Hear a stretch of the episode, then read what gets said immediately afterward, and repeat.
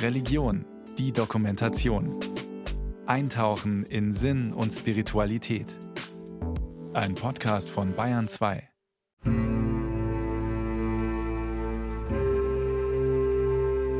Macht mir die Freude, erzieht die Kinder zu einem gesunden Hass, zu einem gesunden Zorn. Sagt den Kindern jawohl mit der Peitsche, hat er sie hinausgehauen.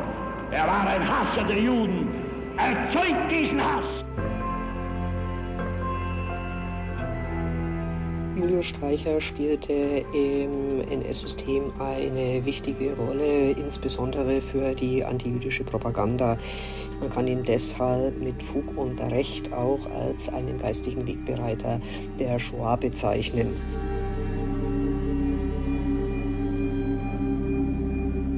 Christus hat gesagt, die Juden sind Mutter seit Anbeginn und ihr Vater ist der Teufel. Pflanzt es in die Jugend hinein, das Wissen, dass am Juden die ganze Menschheit zugrunde geht. Dass auf dem ehemaligen Streicherhof jetzt plötzlich Juden lebten und sich vorbereitet haben auf das Leben in Israel, das ist wie ein Witz der Geschichte. Wirklich, das ist für mich fast unglaublich. Das ist so eine unfassbare Wendung, dass dort, wo quasi der personifizierte Judenhass sich ausgelebt hat, dass dort plötzlich jüdisches Leben so sich ausgebreitet hat und wie so einen Neuanfang möglich gemacht hat. Das finde ich unglaublich. Wenige Kilometer westlich des Großraums Nürnberg-Fürth, inmitten von Äckern, Wiesen und Wäldern, liegt der Pleikershof. Ein sogenannter Dreiflügelhof, eingerahmt von mächtigen Ökonomiegebäuden in Fachwerkbauweise, vier Stockwerke hoch. Schon von weitem sieht man die markanten steilen Dächer. Ein Gutshof mit langer Geschichte, erzählt Susanne Wagner-Ahrens. Sie leitet das Heimatmuseum des Marktes Kadolsburg, zu dem der Pleikershof gehört. Der Pleikershof ist ja sehr alt, schon seit dem 14. Jahrhundert urkundlich belegt, aber immer so ein bisschen isoliert gewesen und als großer Gutshof immer vor sich hin bewirtschaftet. Und dadurch, dass Julius Streicher diesen Hof gekauft hat, hat das plötzlich Weltbedeutung bekommen, dieses Gut. Und ja nicht auf die schönste Weise, sondern eben plötzlich ist das das Zuhause des Herausgebers des Hetzblatts Stürmer. Plötzlich kommt dieses kleine Gut gewissermaßen auf die Weltbühne. Im Dezember 1936 kauft Julius Streicher das Anwesen. Streicher ist zu diesem Zeitpunkt auf dem Höhepunkt seiner Macht. Als einer der engsten Gefolgsleute Adolf Hitlers ist er schon beim Putschversuch 1923, dem sogenannten Marsch auf die Feldherrnhalle in München, dabei gewesen. Nach der Machtübernahme durch die Nationalsozialisten hat er eine steile Karriere hingelegt. Der einst aus dem Staatsdienst entlassene Volksschullehrer ist aufgestiegen zum NSDAP-Gauleiter von Mittelfranken und selbsternannten Frankenführer. Streicher hat sich dabei vor allem als antisemitischer Hetzer hervorgetan, insbesondere mittels seiner 1923 gegründeten Wochenzeitschrift Der Stürmer, in der auf primitivste Art und Weise gegen Jüdinnen und Juden gehetzt wird. Ab 1933 koordiniert Streicher zudem deutschlandweit die Boykottmaßnahmen gegen jüdische Unternehmen, Rechtsanwälte und Ärzte. Er bereichert sich schamlos an jüdischem Vermögen.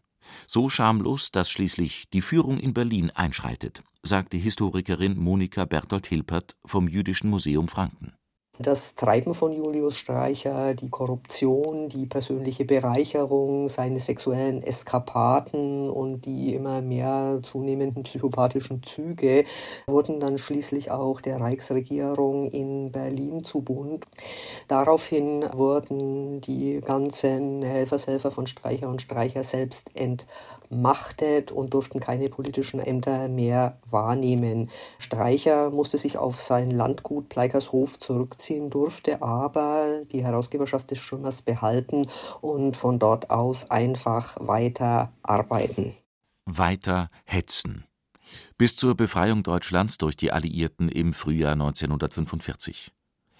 Streicher versucht noch, sich unter falscher Identität in Richtung Alpen abzusetzen, wird jedoch enttarnt und inhaftiert. Sein Gutshof wird von der US Army beschlagnahmt. Und so wird ausgerechnet aus jenem Ort, von dem aus der Massenmord an den europäischen Juden propagandistisch vorbereitet wurde, ein Ort jüdischer Wiedergeburt. Denn die US-Amerikaner quartieren auf dem Pleikershof Überlebende der Shoah ein, sogenannte Displaced Persons, kurz DPs, Jüdinnen und Juden vor allem aus Osteuropa, die durch den deutschen Vernichtungskrieg Familie, Freunde und Heimat verloren haben. Die Überlebenden machen aus dem Nazi-Gutshof eine Hachschara, einen Ausbildungsbauernhof mit dem programmatischen Namen Kibbutz Nili, eine Abkürzung des hebräischen Satzes Netzach Yisrael lo yeshaker, zu Deutsch etwa Die Ewigkeit des Volkes Israel ist nicht zu verleugnen. Weitere solche Trainingsbauernhöfe, wie eben auch der Kibbutz Nili auf dem Streicherhof, entstanden hauptsächlich in der US-amerikanischen Besatzungszone. Und dort gab es insgesamt 40 dieser Kibbutzim. Die meisten waren linkszionistisch ausgerichtet. Es gab aber auch eine Reihe von religiösen Trainingsbauernhöfen. Und allen diesen Trainingseinrichtungen war eine Sache gemeinsam. Sie wollten den Kibbutzniks eine solide Basisausbildung für ihr neues Leben in Eretz Israel vermitteln und anschließend ihre Auswanderung dorthin realisieren. Einer der ersten Bewohner des Kibbutz Nili ist Abraham Matthias. Als sogenannter Halbjude hat er seit seinem 13. Lebensjahr Zwangsarbeit für die Nazis leisten müssen. Mit gerade mal 16 ist er der Jüngste im Kibbutz Nili und der einzige Deutsche. Für mich war das überhaupt was Besonderes, in der Stadt der Reichsparteitage zu kommen und dann noch zu noch auf der Farm von Julius Streicher. Die anderen, die vielleicht aus Polen kamen und die Länder, die kannten noch nicht so Julius Streicher. Aber für mich war es was Besonderes, dahin zu kommen. Abraham Matthias ist inzwischen verstorben. Auch von den anderen Bewohnern des Kibbutz Nili lebt heute niemand mehr.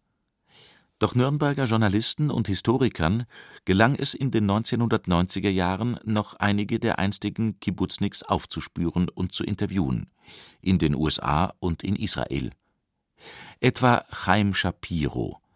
Er wird im Januar 1945 von der Roten Armee aus dem Vernichtungslager Auschwitz-Birkenau befreit. Die Nazis haben die meisten seiner Freunde und Verwandten umgebracht und die jüdische Gemeinde seiner polnischen Heimatstadt Lodz so gut wie ausgelöscht. Also beschließt Chaim Shapiro, wie tausende andere osteuropäische Juden auch, nach Palästina zu gehen. Der Weg dorthin führt über die US-amerikanische Besatzungszone in Deutschland. Wir haben nur ein Ziel gehabt und zu dem Ziel weitergegangen. Und das war das Verlassen Deutschland und nach, nach Palästina kommen. Allerdings hatte Großbritannien seit dem Ende des Ersten Weltkriegs Mandatsmacht für Palästina die Einwanderung stark eingeschränkt. Vielen Überlebenden der Shoah bleibt deshalb nichts anderes übrig, als in Übergangslagern und Kibbutzim in der US-amerikanischen Besatzungszone abzuwarten und sich auf das Leben im gelobten Land vorzubereiten. In Pleikesow äh, hat man ein paar Kursen. Also es war der Kurs für Veterinarie, für Ivrit, Hebräisch, es war ein Kurs für Selbsthilfe, medizinische Hilfe. Und dann waren irgendwelche pramilitärische, also vormilitärische Kursen, ganz theoretische, weil kein Waffen haben wir gehabt.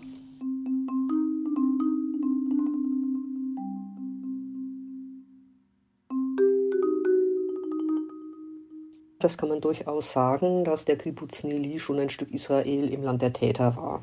Die Umgangssprache war hebräisch, alle Hinweisschilder, beispielsweise zu den Ställen, zur Küche oder zum Speisesaal, waren auf Hebräisch und über dem Eingangstor hing ein großes Schild, auf dem in hebräischen Lettern Bruchim Habayim zu lesen war, auf Deutsch herzlich willkommen.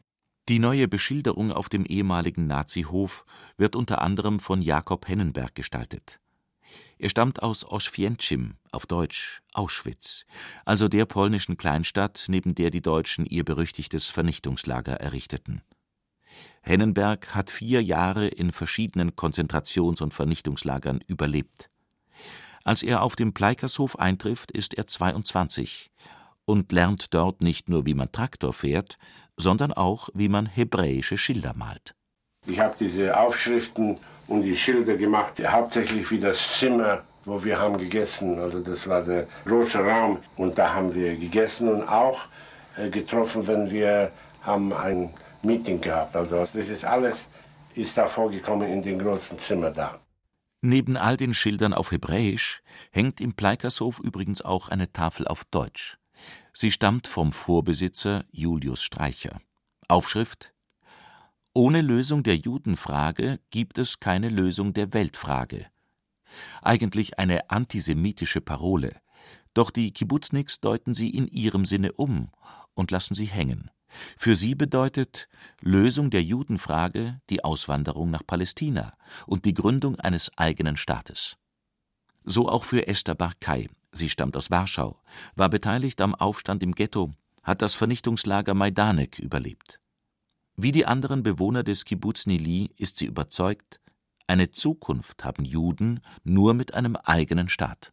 Nach dem, was wir mitgemacht haben, wir müssen ein Vaterland haben so wie alle anderen Völker. Wir haben schon das versucht, ja. Ich habe das Leben in Polen mitgemacht, andere haben das in Deutschland mitgemacht, in Österreich mitgemacht und das war schlimm. Also jedes Volk soll seinen Platz haben und sein Vaterland. Und mir war das ganz klar, dass ich gehe nach Israel.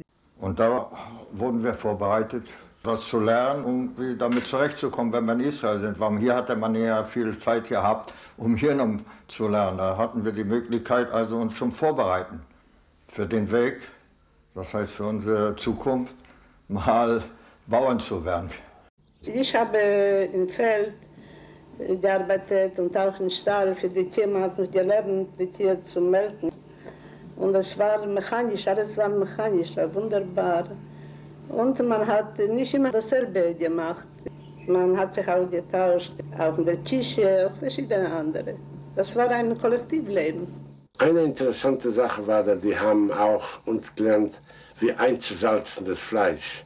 Da waren solche Fässer und da hat man das Fleisch eingelegt und Salz drauf. Wir kannten gar nicht diese die Methode hier.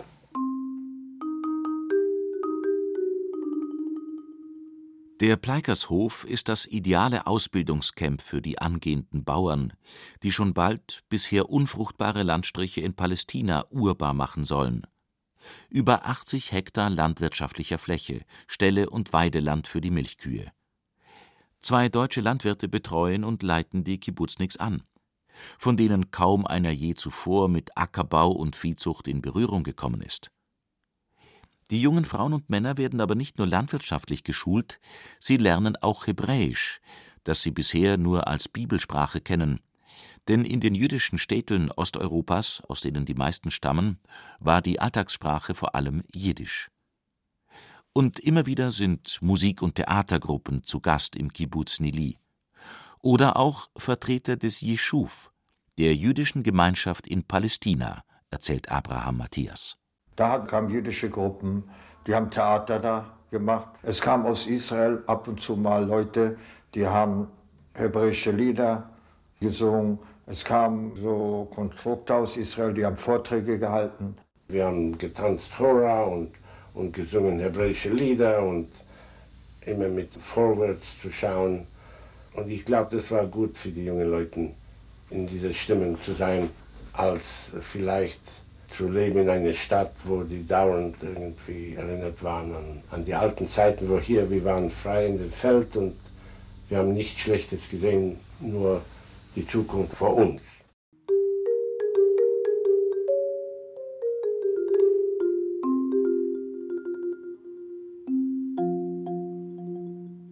Hinter den Bewohnern des Kibbuz Nili liegen Verfolgung, Demütigung und Massenmord. Viele sind die letzten Überlebenden ihrer Familie. Dennoch versuchen sie nach vorne zu schauen, auf ein besseres Leben in ihrer zukünftigen Heimstadt Israel.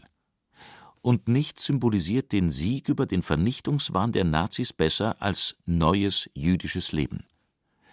So werden auf dem einstigen Gutshof des antisemitischen Hetzers Julius Streicher mehrere Ehen geschlossen und auch Kinder geboren, etwa Miriam, die Tochter von Levkadia und Chaim Shapiro, Und ausgerechnet Streichers Hofhunde hüten nun jüdische Kleinkinder, erzählt Chaim Shapiro. Und dann haben wir gefunden die zwei Hunde von Streicher. Nero war ein Bernardiner und Rasso war ein schwarzer äh, Neufundländer. Wenn meine Frau im äh, Spital war, im Hospital war, der hat mit mir immer gegangen bis zur Bahnstation und bei die Gleise gewartet, bis ich komme zurück. Und dann, wenn wir mit das Kind gekommen sind, da haben wir die Kleine in einen Obstgarten geführt, in Wagen, und dort übergelassen mit Nero.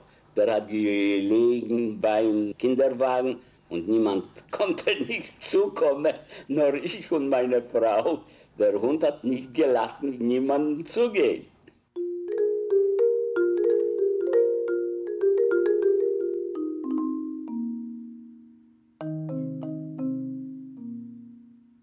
Ihre Ehe schließen Lefkadia und Chaim Shapiro übrigens an einem symbolträchtigen Ort. Sie lassen sich vom Hauptrabbiner der US Army trauen, direkt vor dem Nürnberger Justizgebäude an der Fürther Straße. Dort, wo seit November 1945 der sogenannte Hauptkriegsverbrecherprozess stattfindet gegen die Führungselite des NS-Regimes. Unter den Angeklagten ist auch Julius Streicher. Der größte antisemitische Hetzer des Dritten Reiches streitet vor dem alliierten Militärtribunal jede Verantwortung für den Massenmord an den Juden ab. Wenn in einigen Artikeln meines Wochenblattes Der Stürmer von einer Vernichtung oder Ausrottung des Judentums gesprochen wurde, so waren dies scharfe Gegenäußerungen gegen provozierende Auslassungen jüdischer Schriftsteller. Zwischen dem Nürnberger Justizgebäude und dem Pleikershof liegen nur etwa 20 Kilometer. Die neuen Bewohner des Streicheranwesens dürften also gut informiert gewesen sein über den Fortgang des Hauptkriegsverbrecherprozesses, glaubt Monika Bertolt Hilpert vom Jüdischen Museum Franken. Es gab immer wieder Artikel in der jüdischen Presse, in den DP-Zeitungen Unser Wort oder auch in der Landsberger Lagerzeitung oder auch in der Zeitschrift Unser Weg. Und wir wissen, dass auch Korrespondenten der verschiedenen DP-Zeitungen auf dem Kibbutz, auf dem Streicherhof gewesen sind. Und die Korrespondenten sind begeistert von dem, was sie auf dem Pleikershof zu sehen bekommen. So schildert ein Artikel der jüdischen Zeitschrift Unser Wort im August 1946 ausführlich, wie die jungen Kibbutzniks ausgerechnet auf dem einstigen Anwesen des größten Feindes Israels dessen hetzerische Lügen über das Judentum widerlegen. Besonders symbolisch ist dus, wo's der Pleikershof, wo der Kibbutz gefindt sich, hat gehört dem größten Säune Israel, Julius Streicher, welcher der wart jetzt sein Urteil auf den Nürnberger Prozess. Die junge Chaluzim, welche bilden im Pleikershof einen neuen produktiven jiddischen Tipp, beweisen damit der Welt dem Hepech der Fun, was hat gepredigt der freidiger Besitzer von der dorsiger Firme in sein lignerischer, hetzerischer Zeitung Der Stürmer. Auch die Landsberger Lagerzeitung, die im größten DP-Lager in Landsberg am Lech gedruckt und praktisch in allen DP-Lagern der US-Besatzungszone gelesen wird, widmet dem Kibbutz Nili einen euphorischen Artikel unter der Überschrift Die weiß-blaue Fahne über Streichers Palast, womit natürlich nicht die Bayern-Fahne gemeint ist, sondern die Fahne des zukünftigen Staates Israel mit dem blauen Davidstern im Zentrum. Auf dem Palaz wird heraufgezogen die weiß-blaue jiddische Fon. Soll die jiddische Fon flattern, soll man sie sehen weit, weit, soll sie sehen Streicher in Nürnberg, soll sie sehen alle andere jiddische Sonim in der Gora-Welt, als Jiden haben übergelebt. Der Kibbutz Nili geht sogar in die Literaturgeschichte ein, dank Abraham Sutzkever, einem der bedeutendsten Dichter jiddischer Sprache, erzählt die Historikerin Monika Bertolt Hilpert. Er ist in Nürnberg gewesen als Teil der russischen Delegation und war als Zeuge im Hauptkriegsverbrecherprozess vorgeladen. Und er hat zumindest ein Gedicht über den Kibbutz auf dem Streicherhof geschrieben. Über Streichers Palaz bläut Afon, Qualk von sich erräum, dem goren Himmel. Und am Mädel von dem Huf kommt on, kommt ein Mädchen mir entgegen. Mit zwei vollen Eimern, eine Blume, eingesteckt im Zopf, dreht mir zu den Kopf. Sie sind es? So kommen Sie herein in unsere Wohnung. Bringt sie mich ins rote Fachwerkschloss, von 60 Menschen aus den Lagern jetzt bewohnt. Der Hausherr siecht in Nürnberg vor Gericht mit seinem grünen Froschgesicht. Der Hausherr mit dem Froschgesicht versucht derweil seinen Kopf noch aus der Schlinge zu ziehen. In seinem Schlusswort vor dem alliierten Militärtribunal schiebt Julius Streicher alle Schuld auf andere. Die Massentötungen sind ausschließlich und ohne Beeinflussung auf Befehl des Staatsführers Adolf Hitler erfolgt.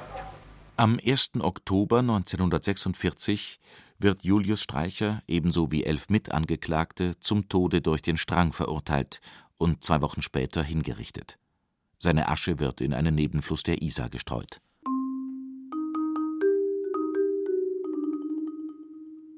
Zu diesem Zeitpunkt ist Abraham Matthias schon auf dem Weg ins gelobte Land, zusammen mit 60 weiteren Bewohnern des Kibbuz Nili. Illegal schaffen sie es über die Alpen und stechen schließlich von Italien aus in See. Auf einem völlig überfüllten Flüchtlingsschiff geht es über das Mittelmeer Richtung Palästina. Man musste immer unter Deck bleiben. So war die Anweisung. Nur abends wieder raus, frische Luft, wollen wir sagen. Aber sonst war es sehr stickig. Man hat da, vielleicht war es ein Schiff für 100 Leute, man hat da 500, 600 Leute, glaube ich, so untergebracht. Und dann lag man so wie in der Britze, da waren so sechs Leute. Das war bald wie ein Konzentrationslager auch so, wenn man so sagt. Aber das wusste man, das geht ja bald zu Ende. Doch kurz vor dem Ziel wird das Schiff von den Briten abgefangen. Die Überlebenden der Shoah, die Jahre in deutschen Lagern verbracht haben, werden nach Zypern gebracht und dort wieder interniert. Dann kamen wir im Lager ringsum Stacheldraht. Da waren viele entsetzt, waren viele Leute, die waren hysterisch. Das war furchtbar, das zu sehen. Ich war damals noch jung und so. Mit den Engländern stand da, da hatten sie Lastwagen mit so einem runden, so wie man sagt, so einem Turm. Da stand sie mit Maschinengewehr. Das war, als wären wie Kriegsgefangene wir waren. Wieder fing es wieder von vorne an. Das hat uns wieder mehr erinnert an die Zeit von, wo ich schon sagte, wie den Jahren in Deutschland. Acht Monate verbringt Abraham Matthias hinter britischem Stacheldraht, dann darf er endlich nach Palästina einreisen. Erst nach der Gründung des Staates Israel im Mai 1948 fallen die Einreisebeschränkungen weg. Nun ist der Weg frei für all die Überlebenden der Shoah, die in Eretz Israel eine neue Heimstatt suchen. Die meisten Bewohner des Kibbuz Nili nutzen die Chance, aber nicht alle – Jakob Hennenberg entscheidet sich gegen das Leben in einer israelischen Bauernkooperative und geht in die USA. Ich habe herausgefunden, das war nicht für mich. Also das soziale Leben in einem Kibbutz. Nach vier Jahren in KZ, das war nicht genug Freiheit für mich. Also jetzt auf einmal bin ich wieder da. Ich kann nicht raus, ich habe kein Geld. Ich bin wieder eingeklemmt. Für manche Leute ist es gut. Aber ich habe herausgefunden, das war keine Zukunft für mich.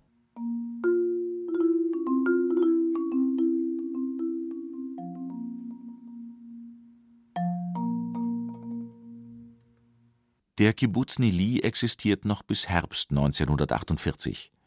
Einige der letzten Bewohner ziehen schließlich ins nahegelegene Fürth und werden dort Mitglieder der jüdischen Gemeinde. Vor Ort am Pleikershof erinnert heute praktisch nichts mehr an die früheren Bewohner, sagt Monika Berthold Hilpert vom Jüdischen Museum Franken. Nach der Auflösung des Kibbuz Nili ging das Anwesen als ehemaliges nationalsozialistisches Eigentum in den Besitz des Landes Bayern über, das den Hof dann später an zwei Bauernfamilien verkaufte. Die Gebäude existieren noch, die stehen noch immer, werden bewohnt und der Hof wird auch bewirtschaftet. Dass allerdings dort in den 1930er Jahren Julius Streicher und zwischen 1945 und 1948 auch Shoah-Überlebende wohnten, das erschließt sich dem heutigen Besucher der Gegend nicht. Die Bewohner des Kibbuz Nili wollten Deutschland, das Land der Täter, so schnell wie möglich hinter sich lassen und sie hatten wenig Interesse an Kontakten mit ihren deutschen Nachbarn, von denen sie ja nie genau wissen konnten, welche Rolle diese in der NS-Zeit gespielt hatten. Auch die Einheimischen hielten Abstand zu den Kibbutzniks, sagt Susanne Wagner-Ahrens vom Heimatmuseum des Marktes Kadolsburg. Zum einen waren sicher Schuldgefühle, aber auch Vorbehalte noch äh, gegenüber den Kibbutzim vorhanden. Ich glaube aber, die Hauptsache ist tatsächlich, dass die Leute sich einfach mit sich selbst beschäftigt haben. Interessanterweise ist die Anwesenheit Streichers hier im Gedächtnis fast noch stärker vorhanden als die der Juden nach 45 oder ab äh, 45. Vermutlich, weil einfach mit Streicher Kontakt bestand im Ort. Er ist zum Karteln hergekommen, er hat äh, hier seine Liebschaften äh, mit dem Wägelchen durchs Dorf gefahren. Also das war stärker sichtbar. Das konnte man nicht so ignorieren wie dann die Juden, die halt für sich geblieben sind auf dem Pleikershof. Für die Bewohner des Kibbuz Nili war der Pleikershof nur eine Zwischenstation auf dem Weg in eine bessere Zukunft. Eine Zwischenstation, die sie jedoch zeitlebens nicht vergessen haben.